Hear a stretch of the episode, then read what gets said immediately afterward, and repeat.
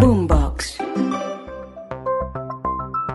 Síndrome de Ramsay Hunt. Nosotros no habíamos escuchado absolutamente nada de esto, pero desde que Justin Bieber desató todo furor en redes sociales al mostrar que tenía paralizada media cara, pues nos da esas dudas sobre si esto nos puede pasar a cualquiera. Oiga, hablamos con el doctor Manuel Ayala, que él es epidemiólogo y nos dice que esto es común, que puede ocurrir y que afortunadamente hay solución para que todos estemos atentos. Bienvenidos al consultorio. Recuerda siempre compartir y escucharnos todo el tiempo a través de, de Boombox y en todas nuestras plataformas de audio. Bienvenidos. Rinofaringitis, Gripa fuerte, cefalea, dolor de cabeza, bronquitis aguda, resfriado. Juan David Ríos, por favor dirigirse al consultorio.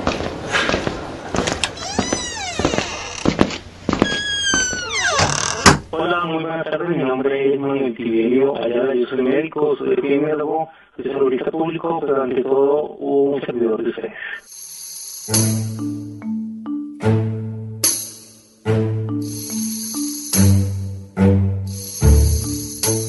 Doctor Manuel Ayala, muchísimas gracias por estar aquí en este especial del consultorio. Doctor, yo lo consulto porque en las últimas horas Justin Bieber, este cantante canadiense, mencionó que tiene un síndrome, un síndrome que, que la verdad yo no había escuchado antes, el Ramsay Hunt, ¿no? Es un síndrome, ¿qué, qué es esto, doctor? Bueno, este síndrome usualmente se da con algunos virus herpes zóster. La mayoría de virus herpes zóster pueden llegar a producir cuadros distintos de parálisis facial. Entonces, este, este síndrome eh, de Ransom-Hunt obedece a una parálisis facial de tipo periférico, que coincide con unas lesiones vesiculosas, o sea, como ampollitas que se dan concomitantemente en los oídos. Esto es bastante frecuente en los casos de, de herpes zóster y puede ser hasta el 60 hasta el 80% de los casos. Sí, doctor, una pregunta. Si, si estamos hablando de esto, usted me habla de una parálisis facial, o sea, solo un lado de la cara se me va a entumecer. Sí, exactamente. Lo, usualmente lo que se ve es una persona pues que llega al servicio de urgencias, puede tener algo de otalgia, es, es generalmente unilateral, es decir, de un solo lado de la cara, dolor de oído, y generalmente coincide con eh, la parálisis de los músculos que se relacionan pues con el trayecto del nervio facial. Entonces esto es lo más característico, nosotros a eso le llamamos pues un par craneal, que es el par craneal facial y se caracteriza por eso, ¿no? La simetría facial al sonreír se ve distinta, pues la sonrisa a ese lado, al soplar no puede soplar e incluso puede llegar a tener una ligera apertura ocular derecha porque pues va a ser difícil que pueda cerrar los ojos o puede tener lagrimeo del O mismo lado. O sea, no parpadea. Eso, No. Y- Porque es que justamente yo estaba viendo el video de Justin Bieber que publicó él en sus redes sociales. Sí se ve que el lado derecho de su cara está totalmente quieta, no está parpadeando. Creo que usted lo mismo me mencionaba, no sonreía. Pero algo que me llama a mí mucho la atención y es que usted dice que salen son unas ampollas. O sea, uno se puede, uno puede ver que tiene este tipo de síndrome por unas ampollas. Sí, generalmente todos los herpes producen unas vesiculitas, son ampollas eh, parecido a lo que nosotros llamamos culebrilla. Este es un tipo de virus de esos Ah. los herpes que son muy dolorosas y que pueden llegar a presentarse asociado pues a los cuadros de invasión herpética. Y, y Entonces estas, son y estas ampollas, estas ampollas dónde dan, doctor. O sea, también dan ahí el lado donde usted tiene la parálisis. Sí, generalmente en el, en el oído, en la oreja, en el, en el pabellón auricular se pueden, se pueden ver. O sea, uno cuando explora el oído va a encontrar las vesiculitas dentro, dentro del conducto auditivo. Doctor, a mí me llama mucho la atención que este tipo de cosas le pueda estar ocurriendo a una persona. O sea, yo estaba investigando y al parecer este tipo de síndromes se da como un, un después de una varicela, o sea, de este tipo de, de- de virus. Bueno, en realidad eh, la varicela es otro tipo de virus. Vamos a decir inicialmente que todos los virus pueden llegar a producir distintos cuadros neurológicos. O sea, nosotros veíamos, por ejemplo, que en la afectación por COVID teníamos distintas manifestaciones de tipo neurológico. No había parálisis, pero sí habían otros. Como pérdida de memoria. Como la pérdida de memoria, la obnubilación, la niebla mental, el Sí. insomnio, eran eh, signos parecidos. En este caso, en realidad lo que ocurre es que por el proceso inflamatorio que se da a nivel pues eh, facial, hay un compromiso del virus que inflama pues el nervio facial y produce un par craneal en este caso cuando aparece pues lo que se manifiesta es así, ¿no? Con una parálisis eh, motora que produce pues la simetría facial y eso se manifiesta pues al sonreír y, al soplar como ya lo habíamos dicho. Doc, pero esto de pronto uno con el COVID lo veía inmediato, como me dio COVID, perdí el olfato y ahora estoy teniendo estas secuelas post-COVID, pero este tipo de síndromes pueden ocurrir justo después de la enfermedad, o sea, que a mí me dé varicela y más adelante pueda tener este tipo de, de, de efectos. Sí, pues en realidad lo que muestra la literatura es que hasta el 25% del total de las parálisis se relaciona con virus varicela zoster. Hasta el 25% de las parálisis pueden ser asociadas a, virus varicela zoster. Hay otros eh, otros eh, virus asociados, pero estos virus son muy frecuentes que se asocian a parálisis facial. Entonces, este síndrome incluso llega a ser la segunda causa más frecuente de parálisis facial periférica atraumática es muy, muy frecuente en niños y, adultos jóvenes.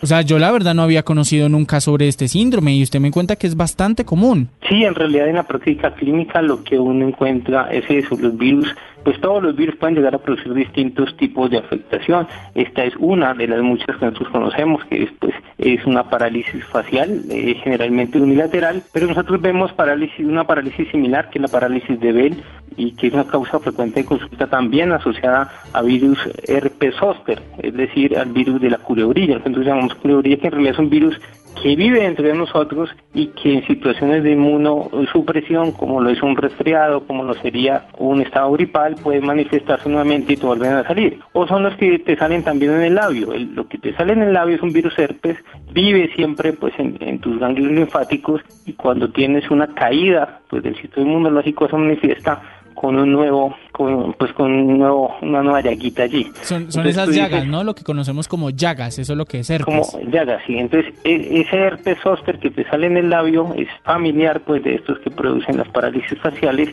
y, obviamente, el síndrome de Ransom del que estamos hablando pero, en la tarde de hoy. Pero, ¿a mí por una llaga me puede dar parálisis? No me asuste.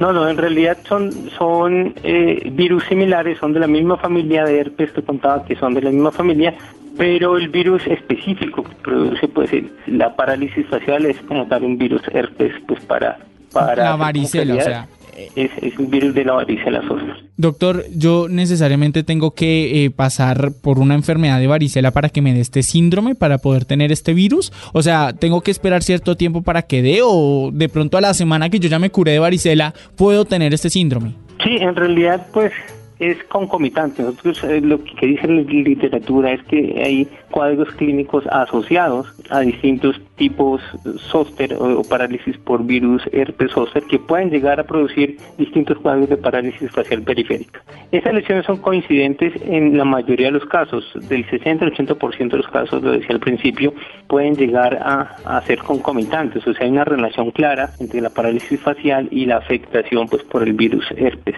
Y el tratamiento, pues obviamente primero es confirmarlo, uno toma una PCR, pues se confirma el diagnóstico sí. y se le da pues el tratamiento para eh, para el virus, pues que los médicos usualmente enviamos corticoides y un, antiviral tipo de ciclovir. O sea, esto obviamente usted me dice que es común y puede tener su solución, ¿cierto? Pero antes de que me responda eso sobre los tratamientos, o sea, yo puedo, digamos, a mí me dio, venga, yo, yo me acuerdo, a mí me dio varicela cuando yo tenía cerca de 12 años. Y, y, me acuerdo perfecto porque mi mamá incluso estaba embarazada. Y si a mí me, o sea, en este momento a mí a mis 25 años me puede dar este síndrome? No, a ver, eh, hagamos claridad en el tema. Sí. Todos tenemos distintos tipos de varicela, reaccionamos, reaccionamos de manera distinta a los tipos eh, de virus varicela zoster. Un 25%, o sea, un porcentaje más bien mm, pequeño de, de esos pueden llegar a tener una relación con la parálisis facial.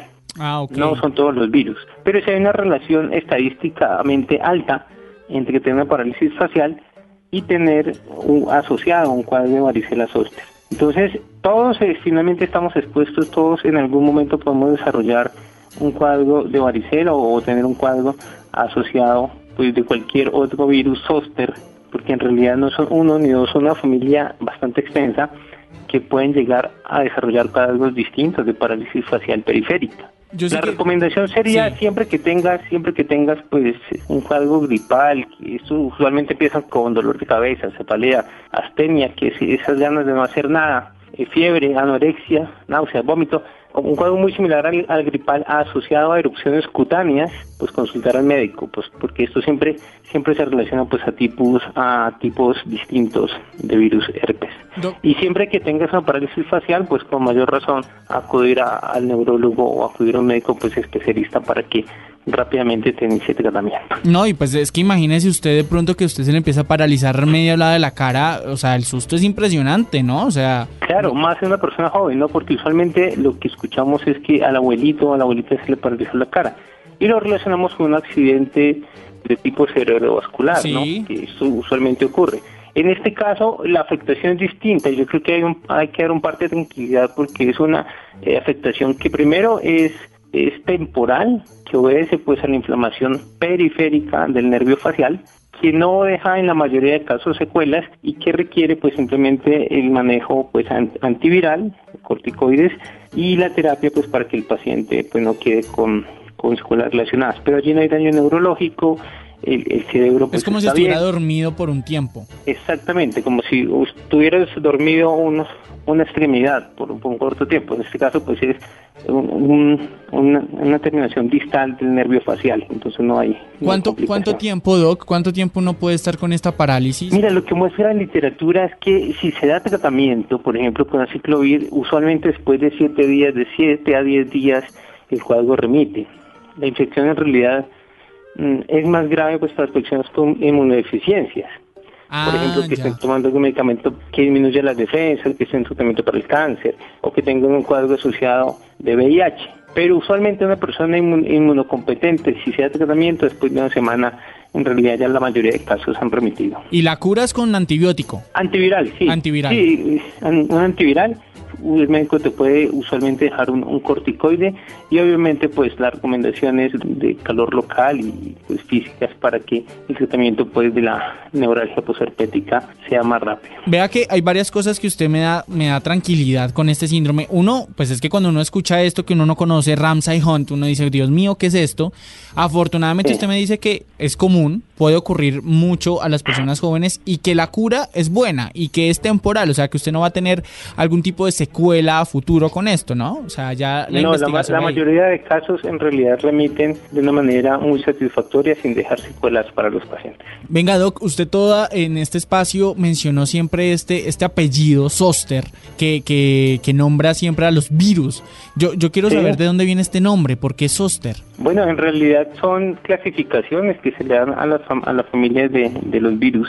Usualmente obedecen pues a nomenclaturas que define pues la Academia Internacional, pero la familia virus es así conocido como herpes zoster son, son en realidad los que producen la, la colebrilla. Usualmente se llaman así pues porque producen erupciones cutáneas vesículas, ampollas, por eso se llama zóster. Ah, perfecto, perfecto. Pues doctor mm. Manuel Ayala, de verdad, muchísimas gracias. Yo creo que esto sirve para que sepamos un poco más sobre este tipo de virus. Ah, venga, si a mí la varicela me da una vez, o bueno, me puede dar una vez en la vida, ¿este síndrome también a los que le dan solo ocurre una vez en la vida y ya? No, en realidad los, eh, eh, los zóster tienen una presentación que te da más veces en la vida. Estaba eh, recordándoles los herpes labiales, o sea, a ti te puede dar... Ah, las galletas labial siempre que tengas inmunosuficiencia. La culebrilla funciona igual. ¿Pero por qué la varicela no? ¿O sí? Bueno, en realidad el tema con la varicela es que te da y la respuesta inmune es tan alta que pues no tiene lugar a presentarse más porque da la prevención como una vacuna. Entonces, en este caso los zóster sí pueden remitir, o sea, en ah, realidad sí, eh, sí, se documentan cuadros de, eh, de reincidencia de zóster y mm, es muy relacionado en realidad con los estados de inmunosupresión. La recomendación pues siempre va a ser mantener niveles adecuado, de, es decir, no, no ser inmunosuprimido, no tomar medicamentos que te inmunosupriman. El alcohol, por ejemplo, produce distintos grados de inmunosupresión. Entonces, pues, una vida saludable, ¿cierto? Una vida saludable va a ayudarte a superar más rápidamente pues cualquier tipo de manifestación infecciosa. Yo creo que esa es la respuesta siempre, una vida saludable para evitar cualquier tipo de enfermedades y que tengamos una vida muy bien ya a lo largo del tiempo. Doctor, de verdad, muchísimas gracias por estar acá en el consultorio. Con mucho gusto. Recordar también que los eh, virus zoster se transmiten pues igual que una gripa, ¿no? Lavado de manos, uso de tapabocas sigue siendo una recomendación importante. Obviamente el distanciamiento de las personas enfermas. Gracias por escuchar el consultorio. Recuerda siempre seguirnos a través de todas nuestras plataformas de audio y de Boombox. Cada semana un nuevo capítulo para ustedes. Hasta la próxima.